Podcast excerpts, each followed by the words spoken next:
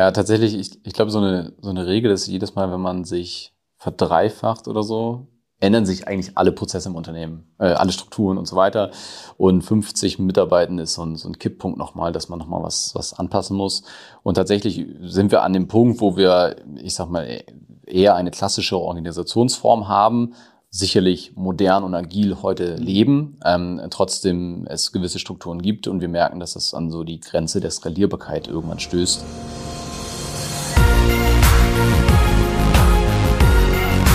B und P Business Talk. Der Wirtschaftspodcast aus der Metropolregion Hamburg. Präsentiert von Business and People.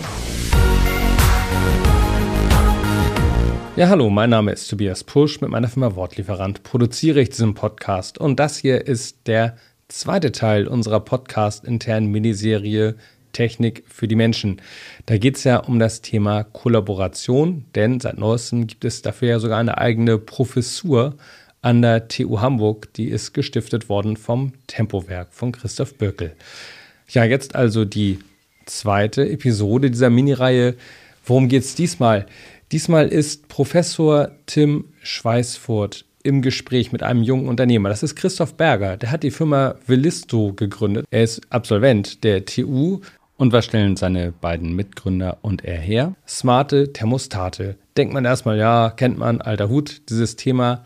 Aber ist dann doch ein bisschen anders. Allein schon wegen der Zielgruppe, die die haben. Das Thema nimmt jedenfalls echt gerade Fahrt auf. Das Unternehmen wächst und wächst. Und jetzt ist so ein bisschen die Frage, wie gestaltet man denn in so einem rapide wachsenden Unternehmen die Zusammenarbeit. Denn Fakt ist, man muss die Organisation eigentlich immer mal wieder anfassen, immer mal wieder was neu und anders machen.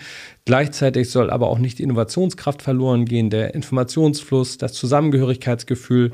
Über diese spezielle Art der Herausforderung spricht jetzt Host Wolfgang Becker mit Tim Schweißfurt und Christoph Berger. Wir wünschen viel Spaß beim Zuhören. In unserer Podcast-Serie Technik für die Menschen sind wir heute an der TU Hamburg. Mir gegenüber sitzt Professor Tim Schweißfurt als derjenige, der äh, für Kollaboration hier zuständig ist, Organisationsdesign, das ist sein Lehrstuhl, damit befasst er sich und sucht Forschungsobjekte. Mit dabei haben wir Christoph Berger, Gründer und CEO von Willisto. Willisto ist eine relativ junge Firma, sitzt im Channel Hamburg und äh, stellt oder vertreibt, entwickelt intelligente Thermostaten. Wichtiges Thema in dieser Zeit. Wir wollen uns aber nicht über Thermostaten unterhalten, machen wir auch ein bisschen. Gleich ein bisschen erzählen, was das ist, sondern eigentlich über den Blick des Forschenden auf den Machenden sozusagen. Ne? Also, Willisto ist quasi damit ab sofort ein Forschungsobjekt. Herzlich willkommen. Herr Berger, schön, dass Sie da sind. Erzählen Sie erstmal ein bisschen was über Willisto. Was, was machen Sie? Was Wofür steht der Name? Ja, moin. Äh, schön, dass ich äh, da sein kann. Also der, der Name steht ursprünglich tatsächlich, ist ein Neologismus aus Vivir und Listo aus dem Spanischen und heißt äh, frei übersetzt äh, lebe clever. Da kommt es ursprünglich her. Was wir machen, ist tatsächlich ähm, ja, intelligente Thermostate, was man aus dem Smart Home Bereich vielleicht kennt, nur tatsächlich aber für ähm, Nicht-Wohngebäude, insbesondere den öffentlichen Bereich.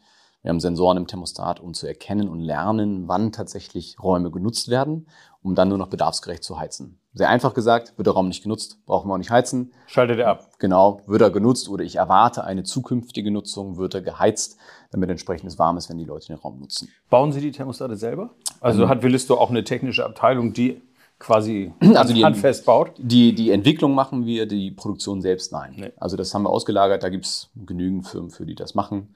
Mhm. Und äh, mein ursprünglicher Hintergrund ist tatsächlich die TU, Energietechnik mhm. studiert und äh, genau. Und da ist irgendwann mal die Idee gekommen, daraus mache ich was. Ja, ich habe mal eine, im, im, Master eine Projektarbeit geschrieben, wie man Raumtemperaturen in Gebäuden vorhersagen mhm. kann.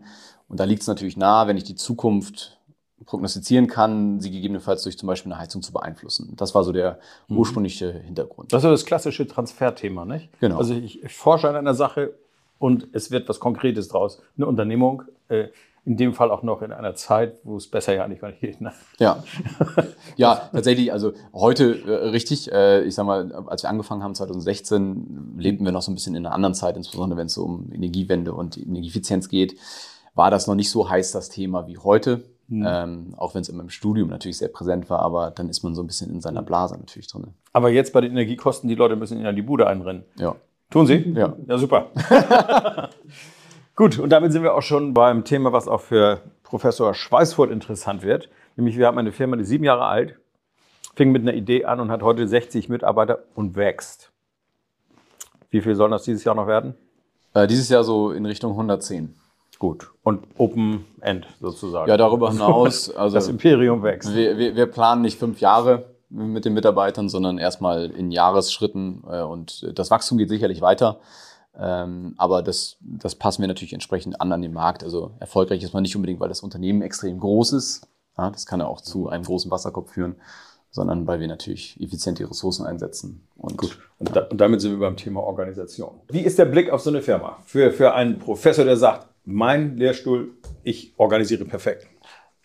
Ja, also das, das wissen die Firmen ja meistens besser selber, was sie machen. So, die machen das ja auch oft intuitiv richtig. Ähm, und äh, wir können dann, was uns natürlich interessiert, ist, äh, wie läuft es dann, was haben äh, verschiedene Organisationsformen für einen Effekt auf Innovation und so weiter. Und was man bei kleinen Firmen sieht, womit sie wahrscheinlich jetzt auch gerade ähm, oder worüber sie gerade nachdenken, ist natürlich, irgendwann wird man größer und größer und da muss man halt im Prinzip eine neue Hierarchiestufe einziehen oder irgendwas tun, um noch Kontakt zu den äh, Mitarbeitern und Mitarbeiterinnen zu haben, um die zu managen, um Innovation nach vorne zu treiben.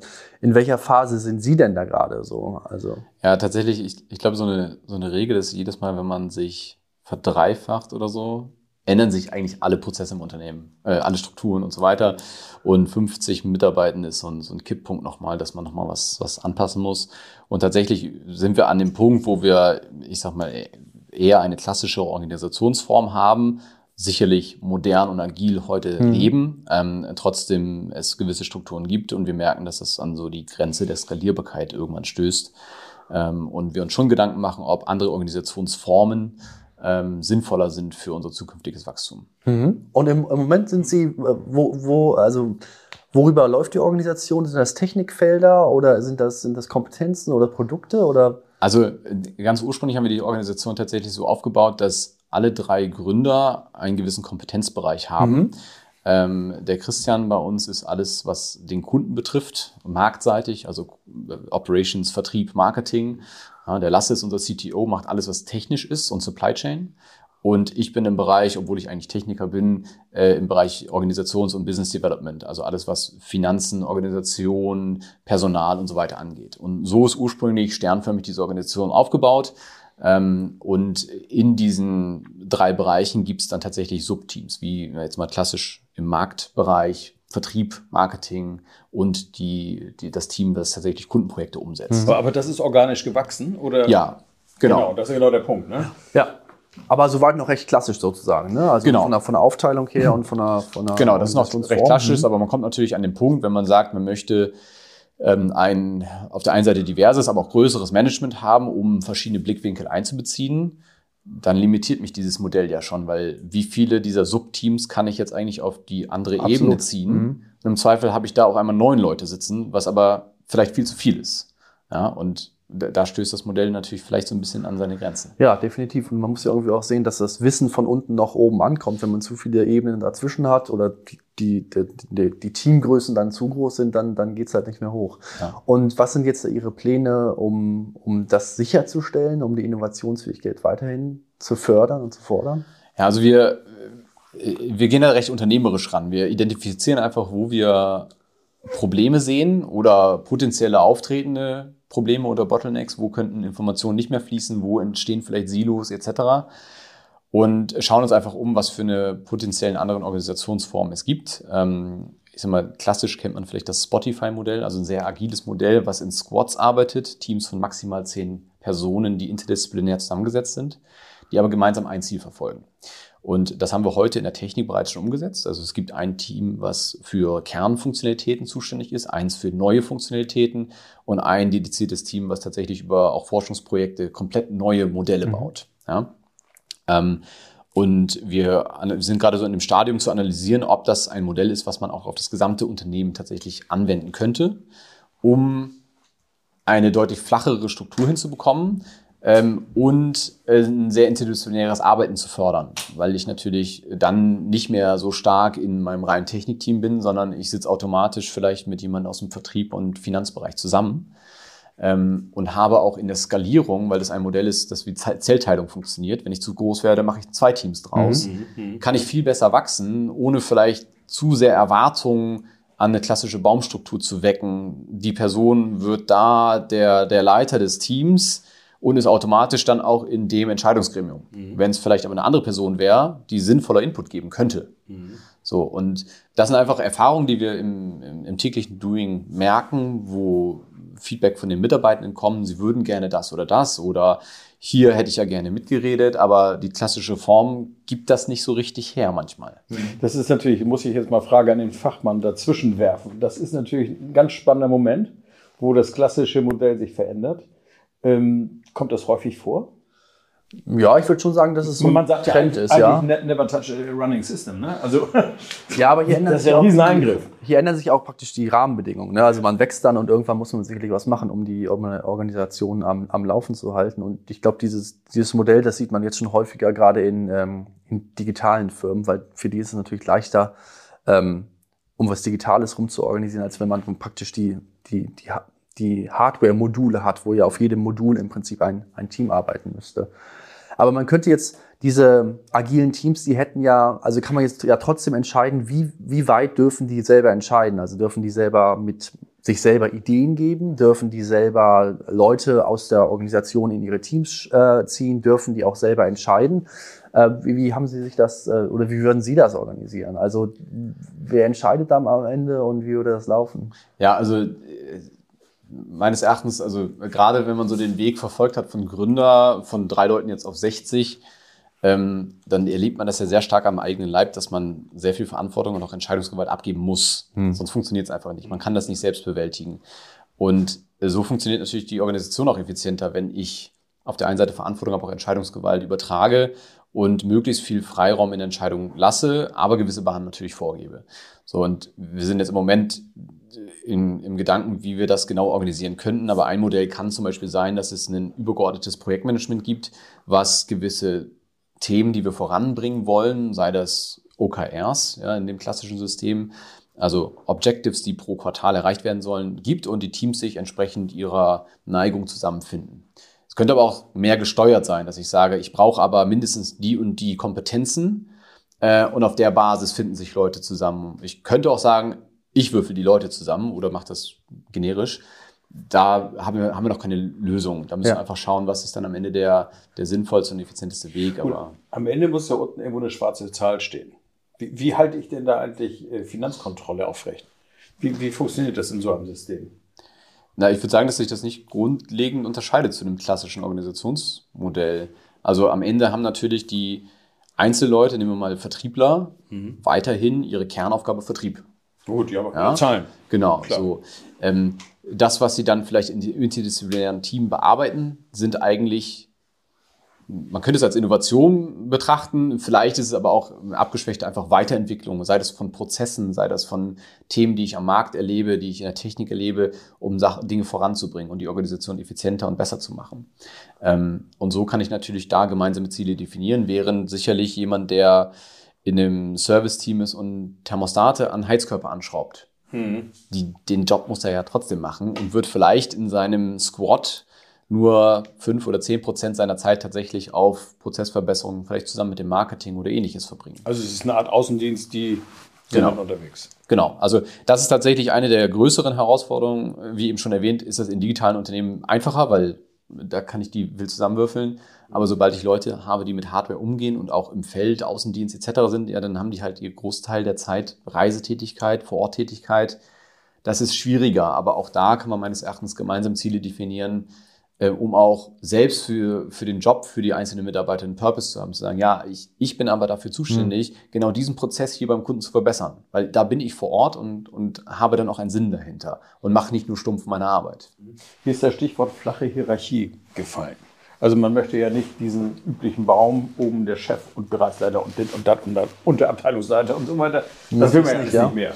Das ist, glaube ich, Schnee von gestern. Und wie lösen Sie das denn? Ja, also dadurch, dass man ähm, so solche Teams aufbaut, solche Squads, hat man automatisch deutlich weniger Ebenen, weil ich, nehmen wir mal an, wir wären 250 Leute, dann gäbe es 25 Teams. Diese Ja. Teams sind alle untereinander quasi gleichberechtigt. Es gibt aber natürlich dedizierte Personen aus, nicht sicherlich allen, aber einzelnen Teams, die dann wieder zu Subteams, das können in der Oder Projektteams das, oder können, sowas, ne? das können Tribes oder, Ja. oder gibt verschiedene Namen dafür, aber die können sich zusammenfinden, äh, um am Ende auch Entscheidungen zu treffen. Weil ich muss natürlich schon Kompetenzen zusammenbringen, die Entscheidungen auch treffen. Und ähm, ich muss natürlich zumindest formell auch laut Arbeitsrechten einen Vorgesetzten haben. So, Gut, ne? Okay, das, Das, haben wir ja kann ich, das kann ich irgendwie nicht so richtig umgehen. Ich kann aber natürlich in der Kultur, wie ich, wie ich es lebe, schon tatsächlich anders behandeln, als mein Chef sagt mir, was ich zu tun habe. So, ne? Äh, Das genau, das will man ja eigentlich nicht. Genau. Man will ja nicht Befehl und Gehorsam, Genau. sondern man möchte ja quasi die Ressourcen Genau. abheben. Ne? Genau. Was sagt der Forscher dazu? Ja, also ähm, das macht natürlich Sinn und ich würde auch hoffen, dass es auch einen Effekt dann auf die Motivation der Mitarbeiter hat. Ne? Die haben dann mehr Autonomie und man weiß ja, dass Autonomie einfach ein riesen Motivator ist, wo man dann eigene Ideen einbringen kann, vielleicht auch selber was umsetzen kann und so. Ich denke, das, das hört sich alles äh, sehr gut an. Haben Sie denn schon gemerkt, dass diese Überlegungen, und Sie haben ja auch über Purpose gesprochen und sind eine Tech-Firma, dass das einen Effekt auf das Hiring hat? Also wenn man sich das alles anhört, äh, scheint es ja eine sehr attraktive Company zu sein. Ja, also ich sag mal, die, die Überlegungen, die wir uns in der Organisationsform gerade machen, sind noch nicht zumindest am Bewerben oder ähnliches Klar. kommuniziert, ne? Mhm, weil, ja. weil das einfach Work in Progress. Aber ähm, natürlich, Themen, die die Leute heute bewegen, ist was Sinnvolles zu tun. Äh, erstmal grundsätzlich was Sinnvolles zu tun, ist eine eigene Interpretation, aber viele tatsächlich auch was Nachhaltiges zu tun, ist einer der Hauptbeweggründe, warum Leute zu uns kommen. Und damit einhergehend natürlich auch die Erwartungshaltung, aber natürlich auch das, was sie dann bei uns bekommen, eine andere Kultur. Ähm, äh, dass ich tatsächlich ähm, typische Frage, und da, da schlage ich manchmal die Hände über den Kopf zusammen, wie, wie das bei anderen läuft. Ähm, Homeoffice. Eigentlich ein Standardthema, ja, bei uns total flexibel. Das Einzige, was wir sagen, wir wollen keine fully remote people haben. Weil wir haben eine gewisse Kultur vor Ort. Man muss sich auch mal ähm, sehen, ne? Und da muss man sich auch mal sehen und man muss auch beim Team-Event mal dabei sein oder sollte, ja, damit man einfach das Gesamtpaket mitbekommt. So, und äh, ich habe auch äh, Freunde, die sind, äh, sei das an Universitäten oder in Konzernen äh, oder in den größeren Unternehmen, wo dann gesagt wird, ja, also maximal ein Tag Homeoffice und den Rest bist du bitte im Büro. Und ich so, warum denn? Ja, ähm, und da sagen auch viele Leute und vielleicht auch eher jüngere Generationen natürlich heute so, nee, das, das mache ich nicht mehr mit. Ich möchte flexibel sein und ähm, ja, man sagt ja schon schön, ja, solange die Arbeit erledigt ist, ist, ist okay. gut, aber wir haben diese Gespräche schon mit anderen Unternehmern geführt, wo dann gesagt wird, oh, hier 60 Prozent der Leute sind eigentlich immer weg. Ich sehe sie nie alle. Irgendwie ist mir das mittlerweile auch too much. Wie kriegt ihr eigentlich wieder zurück? Wie wirkt sich äh, speziell dieses Homeoffice-Thema auf Organisationsstrukturen aus? Also man müsste ja jetzt erstmal, im Prinzip ist die Frage, für welche Arten von Aktivitäten ist, ist Remote Work gut und für welche schlecht. Sicherlich ist das nicht für alle Aktivitäten gleich gut. Und, äh, Also der sagen, Außendienst, jemand- Außendienst hat schwer, ne? Ja, ja. Also wer, wer ein Thermostat anschrauben muss, der kann das sicherlich nur schwer Ganz remote machen.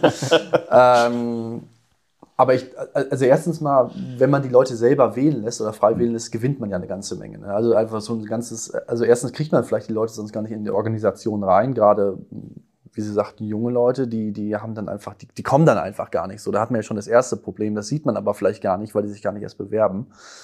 Und ähm, ich glaube, im Großen und Ganzen ist, ist so ein Mix schon das Richtige. Und es gibt so Studien, die zeigen, dass für Kreativität und kreative Kollaboration, also für die Ideengenerierung, es schon gut ist, wenn man, wenn man vor, vor Ort ist und miteinander arbeitet, zumindest äh, teilweise, gerade dass man sich am Anfang mal kennenlernt. Aber dass es dann in späteren Phasen des Innovationsprozesses auch Sinn macht, wenn man sich nicht sieht, weil wenn man en Entscheidungen treffen muss über Projekte oder Ideen, das muss nicht unbedingt in einem Raum sein, weil dann natürlich auch viele ja, soziale Dynamiken stattfinden und so weiter und so fort. Aber dann ist die Idee auch schon da, ne? Da ist die Idee schon da, eben, eben. aber dann so, also doch nur sagt, okay, der, die eine Phase ist vielleicht eher face-to-face besser, die andere Phase ist, ist online besser und so weiter. Es kommt immer auf das an, was, was, man, was man erreichen will. Und ähm, ja, ich denke, dass, also das, äh, manchmal fehlt ja auch, die Leute sagen ja, okay, die Leute sollen wieder vor Ort sein, aber dann müsste man eigentlich erstmal fragen, warum, was soll damit genau erreicht werden? Ähm, und das müsste wahrscheinlich dann mehr sein, als einfach ich will die einfach immer sehen, sozusagen. Das ist wahrscheinlich kein guter. Na ja, gut, Grund, das ist, ich ne? sag mal so, der alte Patriarch, der möchte seine Mitarbeiter natürlich morgens abzählen, ne? Anwesenheitskontrolle. das, das kennen wir ja noch von früher. Das ändert sich. Das ändert sich, denke ich, ja. Vielleicht noch mal so zum Abschluss die Frage, ähm, wir sind in einer Zeit, wo sich die Mitarbeiter verändern. Die Erwartungen sind völlig anders und also auch das Bewerbungsthema hat sich völlig verändert. Wir haben Fachkräftemangel und wir haben natürlich auch junge, agile Unternehmen, die spannend sind, die neue Organisationsstrukturen äh, umsetzen wollen. Wir haben natürlich aber auch den alten Bestand von Traditionsfirmen, die seit Jahren so funktionieren wie so ein Uhrwerk und vor sich hinlaufen. Sind wir im Moment an so einem Kipppunkt, wo sich äh, quasi grundsätzlich was ändern muss, wo Gesellschaft sich auch ändert? Stichwort wäre Generation Z.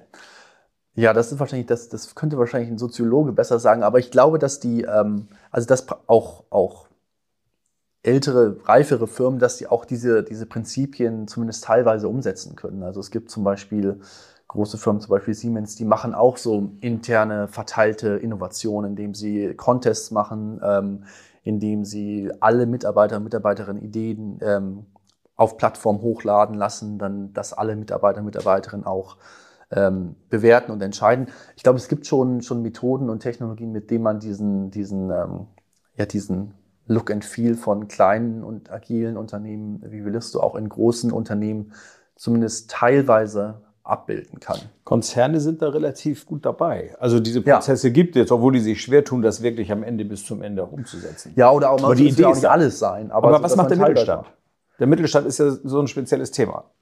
Ja, aber die könnten ja also die, die, diese Methoden zu verwenden, steht ihnen ja im Prinzip auch offen. Das ist dann vielleicht eher, dann liegt es vielleicht doch eher an der Struktur, dass der Patriarch da vorne steht und es nicht so gerne möchte. Aber im Prinzip, diese Methoden gibt es. Und wenn die Kleinen sie praktisch so, ähm, so natürlich schon anwenden, Ja, weil ja. sie klein und agil sind, und die Großen sie versuchen, sie ähm, anzuwenden, weil sie wissen, dass sie, dass sie sinnvoll sind unter gewissen Umständen, dann würde das dem Mittelstand sicherlich auch äh, gut zu Gesicht stehen. Das das zumindest mal auszuprobieren und zu, auch bei dem, was wir machen, es geht immer darum, auszuprobieren, zu messen, zu gucken, Mhm. was funktioniert, was funktioniert nicht und dann ähm, das wie in jeder Art von Entwicklung erneut probieren. Sie hatten ja das Stichwort Hiring gesagt. Das heißt also Personal, Suche, Personal finden, Leute einstellen und so weiter. Der Druck, der geht ja automatisch in die Traditionsfirmen über. Ja, definitiv. Wichtig ist auf jeden Fall meines Erachtens halt nicht nur Tools und vielleicht auch Prozesse zu ändern, sondern eigentlich ja ein Kulturwandel. Ja. Also ich kann natürlich Innovationstools einsetzen, aber ah, ich kenne viele, die in einem Konzern arbeiten und sagen, ja, total geil, nach 32 Stunden lasse ich ja den Stift fallen und gehe. Mir egal. Ja, manche Ich werde, ja, werde ja gut bezahlt, aber ich möchte gerne noch 15 Prozent mehr Gehalt haben. Ja. So. Und ich möchte Ähm, auch einen, der die Verantwortung übernimmt und der mir sagt, was ich zu tun und zu Genau, genau. So, und äh, das ist natürlich so ein Thema. Für uns ist es natürlich einfacher, weil wir die Kultur von Anfang an anders aufbauen. Aber ich glaube, das ist wahrscheinlich noch, noch die schwierigere Transition für so ein großes Unternehmen, auch von oben vorgeführt, die Kultur anders zu leben und ähm, dadurch die Leute auch mitzureißen. Und da muss ich auch viel mehr Leute mitreißen als 60. Absolut, ja. Das kann ja auch eine Überforderung sein. Ne? Also genau für den Mitarbeiter, der sagt, ich habe hier, zack, der Stift fällt und Ja, ja, und man hat dann oft das Problem, dass man dann äh, innoviert, auch mit neuen Methoden, aber dass dann, dann bleibt es trotzdem, wenn es dann irgendwie in die Linie oder in die Divisions rein soll, diese Innovation, dann bleiben sie halt da stecken so. Und das ist immer so die Idee, okay, da, wir machen eine Innovation und das ist aber eher so ein bisschen so Jugend forscht, aber was dann, was dann wirklich in die Divisions reinkommt, ist dann manchmal, da ist halt auch dann wieder eine Organisationsgrenze. da ne? bleibt von dem großen Dampf, der oben ist, unten nicht mehr viel über. Ne? Ja, und das ist, äh, das, ja, äh, das ist meine Erfahrung. ist bei Willisto sicherlich äh, wesentlich, wesentlich besser organisiert. Wesentlich. Ja. Ich sage schönen Dank für dieses Gespräch, schönen Sehr Dank gerne, für die danke. Einblicke, schönen Dank für die Kommentare seitens der TU und äh, freue mich auf die nächste Runde. Vielen Dank. Danke.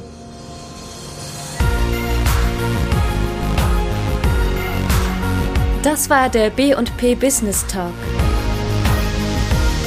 Der Wirtschaftspodcast aus der Metropolregion Hamburg. Präsentiert von Business and People.